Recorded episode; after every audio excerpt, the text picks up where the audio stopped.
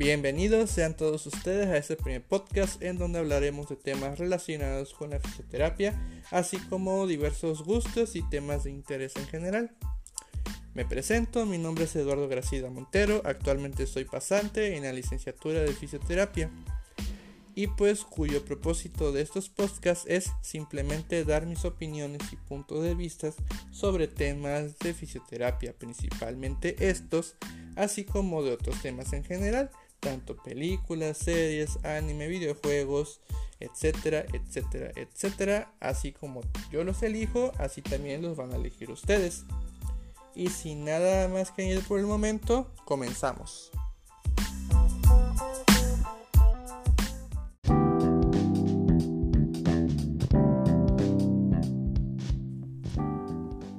Y bueno, para empezar vamos a abordar dos temas interesantes como lo es la filosofía y la ciencia y cómo actúan entre las dos referente a dos preguntas. ¿Qué nos hace ser fisioterapeutas y qué es lo que nos define a los demás fisioterapeutas como personas? Para entrar un poquito más a detalle, voy a dar lo que es la definición según la WCPT o la Confederación Mundial de la Fisioterapia, cómo define a la fisioterapia.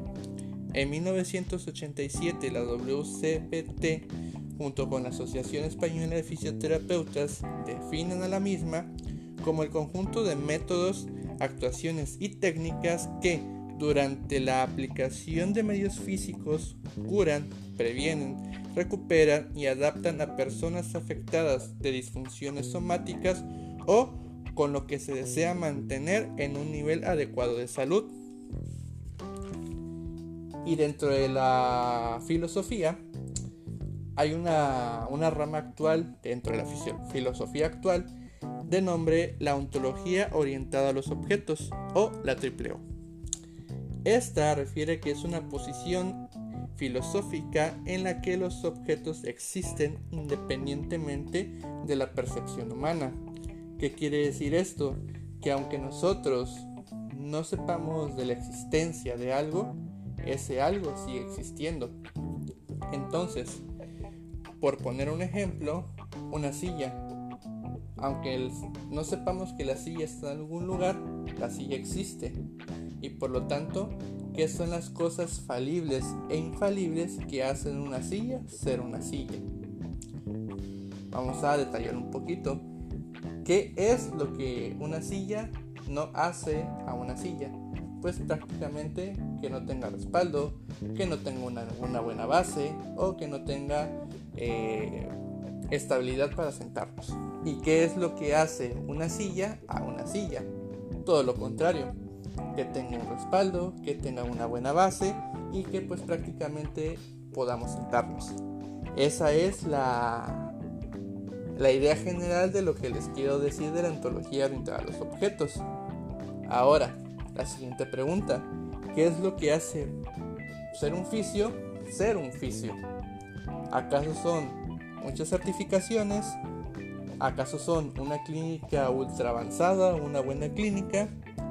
¿Buenas calificaciones? ¿Precios bajos o precios altos en cuanto a los costos de sesiones? ¿Reconocimiento de todos? Bueno, realmente eh, es un conjunto de conocimientos, experiencia y calidez humana dentro de mi perspectiva y punto de vista ya que todo esto va de la mano porque dentro del área de salud somos los profesionistas en los cuales tenemos más contacto con el paciente día a día. Y por lo tanto, ¿por qué va de la mano? Aquí va la respuesta. El conocimiento prácticamente se basa en la capacidad que uno tiene al dominar y adquirir temas que apoyarán a mejorar la calidad de vida de las personas Ojo, siempre y cuando estos conocimientos tengan bases científicas para poder ser aplicadas y no simplemente aplicar las cosas por aplicar las cosas. La experiencia. Esta es la seguridad de cómo aplicamos dichos conocimientos adquiridos a nuestros pacientes. Como una vez dijo un maestro mío, la técnica va a ser tan eficaz como la habilidad del fisioterapeuta al aplicarla. ¿Qué quiere decir esto? Que tú o yo o como nosotros al aplicar una técnica tengamos la seguridad y sepamos lo que estamos haciendo y qué buscamos con ello, para así también darle seguridad al paciente de que nuestro trabajo es bueno. Por último punto, la calidez humana. Es prácticamente cómo abordas a tus pacientes, cómo les explicas su procedimiento, cómo les vas a trabajar, cómo vas a explicarle qué proceso van a llevar, siempre y cuando no excedamos nuestros límites. ¿Por qué? Porque cada persona de la salud tiene un límite. Por lo tanto, siempre tenemos que tener en cuenta hasta dónde llegamos nosotros para así pues también tener un buen trabajo multidisciplinario e interdisciplinario. Todo en la mejoría del paciente y ver la evolución del mismo. Así que dentro de esta perspectiva filosófica y científica, podemos idealizar nosotros mismos de lo que hace un fisioterapeuta ser un fisioterapeuta. Pero siempre hay algo más. ¿Y qué es lo que a ti, como persona, ya seas licenciado, ya seas técnico, ya seas pasante o ya seas estudiante, te hace fisioterapeuta? ¿Y qué es lo que te hace distinguirte de los demás? Ya sea tu empatividad con los pacientes, ya sea que le expliques todo de pie a cabeza, ya sea en cómo te comunicas con el mismo, siempre hay algo que nos distingue de los demás. Siempre algo de los que nos reconocen los pacientes. Por poner un ejemplo.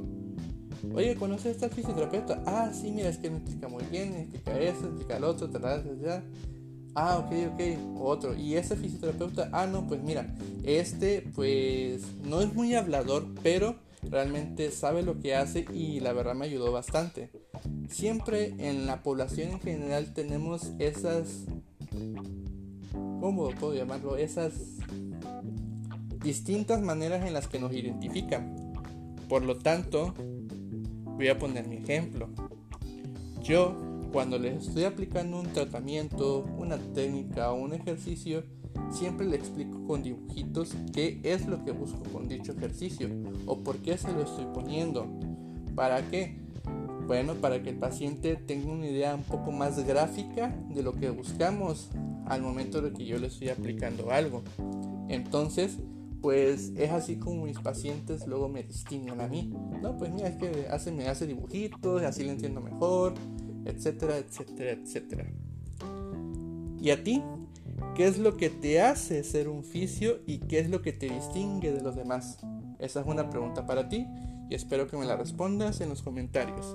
Y como dijo John Ford, hablas correctamente cuando tu lengua puede transmitir el mensaje de tu corazón. Esto es todo, les agradezco que me hayan escuchado y nos vemos en el siguiente podcast. Gracias y cuídense mucho.